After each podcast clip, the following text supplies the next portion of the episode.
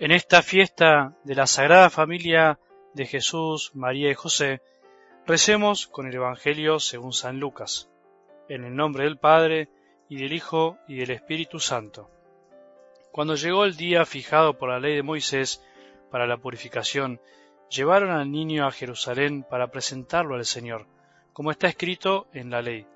Todo varón primogénito será consagrado al Señor también debían ofrecer en sacrificio un par de tórtolas o de pichones de paloma, como ordena la ley del Señor. Vivía entonces en Jerusalén un hombre llamado Simeón, que era justo y piadoso, y esperaba el consuelo de Israel. El Espíritu Santo estaba en él, y le había revelado que no moriría antes de ver al Mesías del Señor. Conducido por el mismo Espíritu, fue al templo, y cuando los padres de Jesús llevaron al niño para cumplir con él las prescripciones de la ley, Simeón lo tomó en sus brazos y alabó a Dios, diciendo, Ahora, Señor, puedes dejar que tu servidor muera en paz, como lo has prometido, porque mis ojos han visto la salvación que preparaste delante de todos los pueblos, luz para iluminar a las naciones paganas y gloria de tu pueblo Israel. Su padre y su madre estaban admirados por lo que oían decir de él.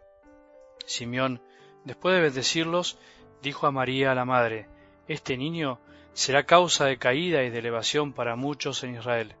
Será signo de contradicción y a ti misma una espada te atravesará el corazón. Así se manifestarán claramente los pensamientos íntimos de muchos. Había también allí una profetisa llamada Ana, hija de Fanuel, de la familia de Aser, mujer ya entrada en años, que casada en su juventud había vivido siete años con su marido. Desde entonces había permanecido viuda y tenía ochenta y cuatro años no se apartaba del templo, sirviendo a Dios noche y día con ayunos y oraciones. Se presentó en ese mismo momento y se puso a dar gracias a Dios, y hablaba acerca del niño a todos los que esperaban la redención de Jerusalén. Después de cumplir todo lo que ordenaba la ley del Señor, volvieron a su ciudad de Nazaret en Galilea. El niño iba creciendo y se fortalecía, lleno de sabiduría y la gracia de Dios estaba con él.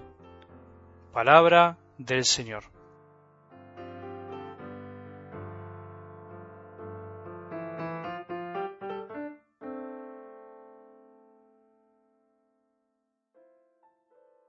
Dios Padre no da puntadas sin hilo, como se dice, sabe tejer la historia y lo hace junto a la historia del hombre para así poder crear el mejor telar. La historia de la humanidad es como un gran telar tejido por nuestro buen Dios y visto desde abajo por los hombres. Desde abajo a veces la cosa no se ve tan linda. ¿Viste alguna vez un telar en su revés, del otro lado? No se llega a distinguir la hermosura real que tiene, porque solo el que teje ve lo que está logrando. Es por eso que a veces no terminamos de comprender las cosas que van pasando, que vamos viviendo. Es por eso que no nos parece lindo a veces lo que Dios hace o lo que Dios permite que pase, porque no somos los tejedores, sino que somos observadores y a veces no observamos bien. Es verdad que también participamos, nosotros somos los trazos, nosotros somos como sus hilos, pero la gran verdad es que solo al final de la historia veremos y comprenderemos todo tal cual es.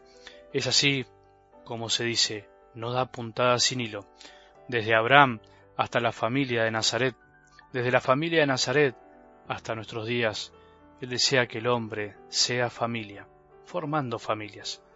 Eligió a Abraham y lo hizo a pesar de su vejez, padre de una multitud, el primero de la gran familia del pueblo de Israel. Mira hacia el cielo y si puedes cuenta las estrellas, y añadió, así será tu descendencia. En medio de ese pueblo se formará la sagrada familia, y en el corazón de esa pequeña y humilde familia nacerá, crecerá y vivirá Jesús, el Dios con nosotros. Dios es familia, se hizo hombre en una familia y desea que vivamos en familia. Jesús, como cualquiera de nosotros, creció, aprendió, se educó y obedeció, viviendo, como se dice normalmente, el día a día con sus padres durante treinta años. Qué misterio, treinta años en silencio. A su vez, dejó su casa y sus padres para formar la gran familia de Dios que es la Iglesia. Ese es el deseo profundo de nuestro Padre, que toda la humanidad sea una gran familia.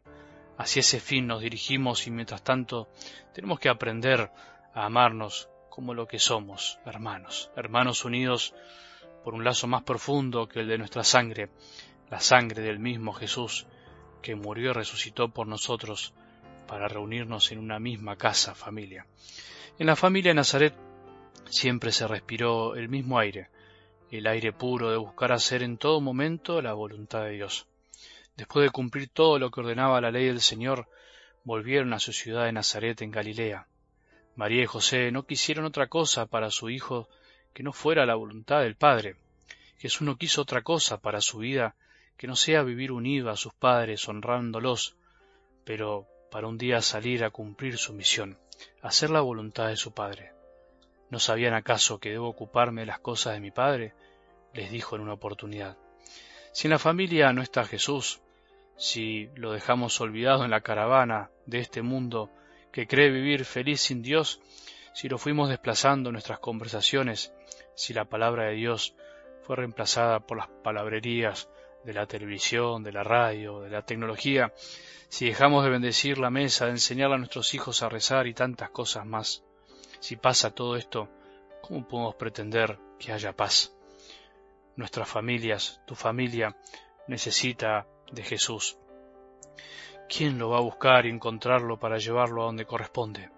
Me parece que nos toca a nosotros, a mí y a vos.